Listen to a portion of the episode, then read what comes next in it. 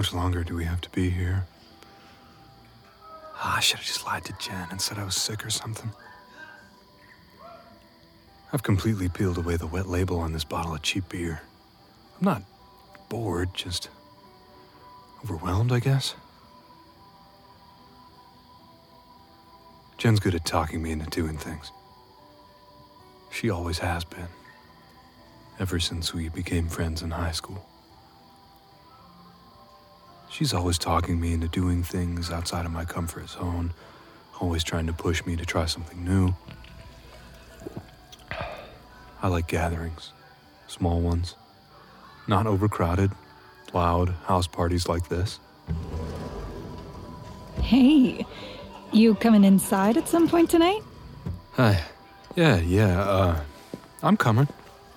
Just let, let me finish my drink. You know I'm not good at these things. Hey, it's fine. I totally get it. So I uh, couldn't help but notice you staring at that cute guy in the black jacket in the living room. Maybe you should go in and talk to him? Yeah, but I. Look, I, I appreciate what you're trying to do. But there's seriously no way in hell I could ever go up to a random guy and. But you won't meet someone if you don't try. Hey, I tried Tinder and Grindr. Yeah, for like a day. Dating since I came out as bisexual has been different and exciting. But my nerves tend to get the better of me. I've just never been good at flirting. I've been on a few dates with men, women too, but so far nothing past the first date.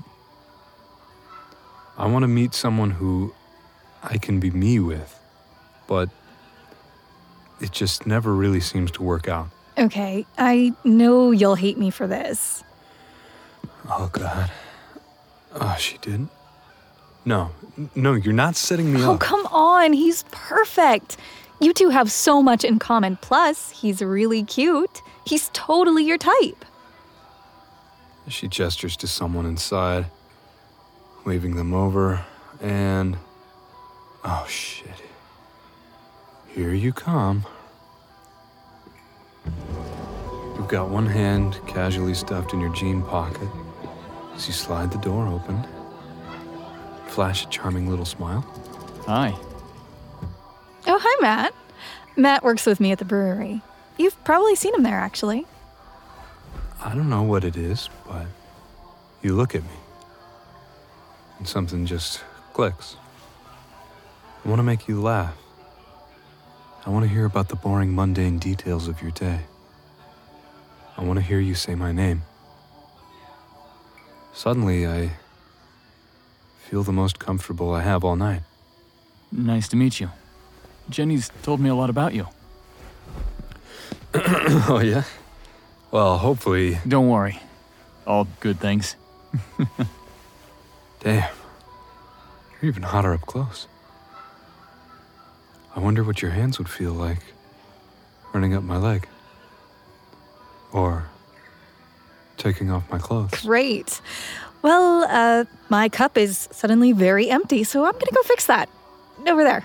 Um, yeah, okay. See ya. Hey, wait, uh. And she's gone. Ooh, she definitely left us with a not so subtle wink. Uh, well, that was smooth. Sorry about that. She's been trying to set me up for weeks. Wait, really? She's been trying to do the same for me. I swear, she gets off on playing matchmaker. Yeah, that's Jen, all right. She says you're bi, too, right? yeah. Yeah, I am. I kinda just came out, which I think is why she's trying so hard to get me to go out with someone. My cheeks flush a little. Uh, oh, no way. I came out about a year ago, but it still feels brand new. I lean my elbows against the railing and glance up at the dark sky, just to keep my eyes from constantly looking you up and down. There's this quiet confidence about you, an easiness that you seem to grasp like it's nothing. God, wish I had that. I feel myself relaxing more, but I can't tell if you're actually attracted to me or if maybe you give everyone that warm, spontaneous smile. Hey, so listen. I, um, I have a confession to make. You shift your weight from one foot to the other and give me a look like you're holding back a secret. I've seen you before at the brewery with Jen, and, uh, I've always thought you were really hot. Always wanted to say hello, but guess I was too shy. I, wow, uh, th- thank you. I, I'm, I'm sorry. Uh, I don't, I don't really know what to say. I, I don't, I don't think anyone has ever called me hot to my face. Come on, there's no way. like maybe, maybe once in middle school. There is suddenly thick between us, and my body feels light and airy. You shift a little closer to me, and I fight the urge to reach out and touch your chest. Your cologne is heavy in the air around me.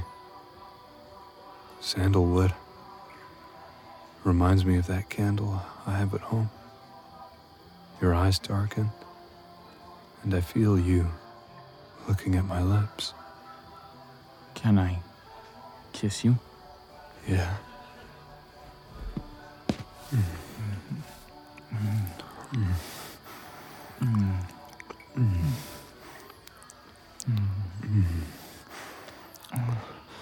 Your arm slides around my waist, pulling me right up against you.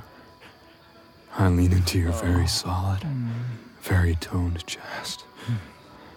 I can feel your breath getting harder, mm-hmm. your heart beating faster. Maybe it's the beer giving me courage, but I push my mm. thigh between your leg mm. and ride it up against your dick. Mm. Fuck.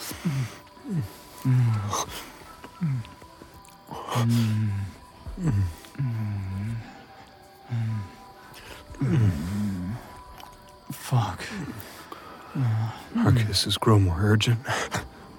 Ah, Your stubble grazes against my cheek as you kiss down my neck. I suddenly don't care at all that there's a huge party going on inside. It's just you and me. Do you want to go somewhere more private? Yeah. Upstairs? I really don't want to go back inside and face knowing looks from Jen and whoever else was in on this little setup.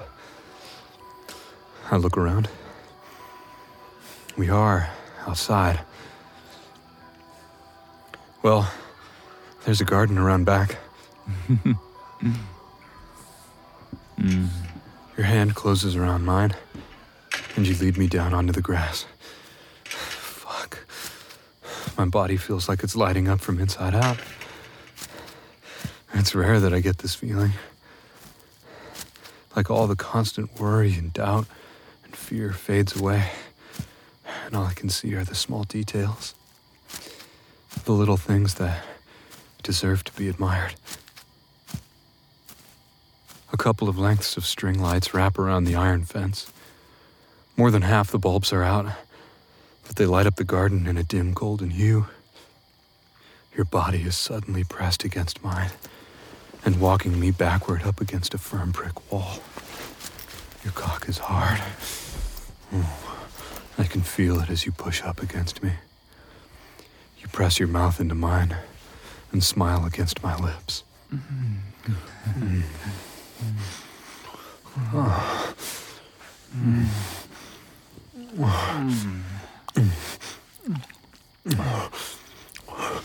Oh, your kisses are hungry, and desperate, Like you've been craving this for far longer than just tonight. the cool air is a shock against my bare chest as you pull off my shirt and toss it onto the antique garden bench beside us. I want to make you feel good. Oh, white hot pleasure shoots through me as you drop to your knees and start undoing my pants. Mm-hmm. Oh. Oh, fuck. Thanks for listening to this Audio Desires original story. We're sorry we had to cut this short, but this story is too hot for most platforms. To listen to the full story, head on over to audiodesires.com and create your account today. As a free user, you can listen to a selection of full length free stories every month. And if you upgrade to premium, you instantly unlock hundreds of stories and guides. What are you waiting for? Go sign up now